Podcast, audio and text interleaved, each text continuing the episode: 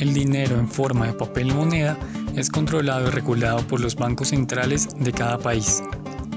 Hasta 1971, el papel moneda tenía la propiedad de estar respaldado por oro y plata. Sin embargo, diferentes situaciones hicieron que los bancos emitieran más papel moneda del que podían respaldar con sus reservas.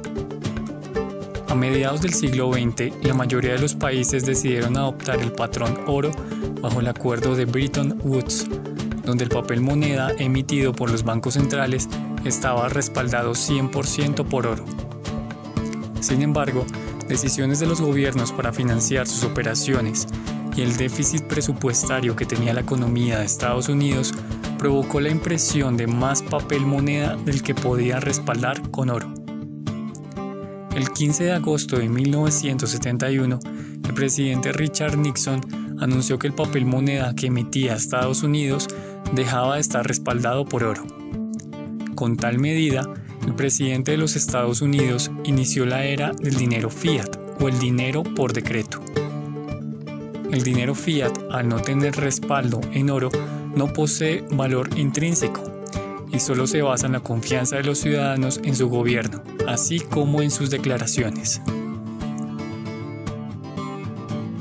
Inicialmente, el dinero fiat se representó por medio de billetes y monedas físicas, pero luego de la revolución tecnológica, la mayor cantidad de dinero que existe actualmente se encuentra en forma electrónica o digital.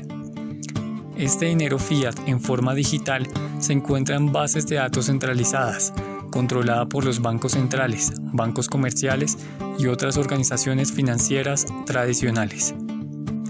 El dinero es una herramienta que tiene tres funciones principales. La primera de ellas es como medio de intercambio. El dinero cumple con la función de transferir valor entre distintas partes. Si se desea adquirir un bien o servicio, se transfiere una cantidad de dinero al vendedor por su compra.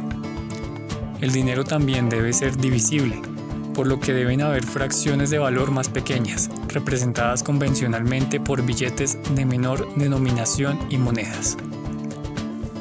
Otra característica esencial es que su valor no se deteriora de forma significativa con el tiempo y es intercambiable con otras formas de valor. Tiene la propiedad como unidad de cuenta. Los precios de las mercancías y bienes con respecto al dinero deben ser estables y determinadas por una unidad, pesos, dólares, libras, etc. Sin embargo, el dinero fiat se ve sometido en largos periodos de tiempo a la inflación, la cual genera que el dinero pierda poder adquisitivo, lo que disminuye la posibilidad de comprar las mismas mercancías que se adquirían en el presente en un futuro dado. El dinero permite ser un depósito de valor. El dinero debe permitir conservar su valor en el tiempo de manera estable. El dinero como depósito de valor se emplea habitualmente como forma de acumulación de este para gastos posteriores.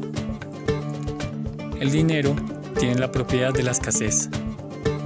Para mantener su valor en el tiempo, se requiere que el dinero sea escaso.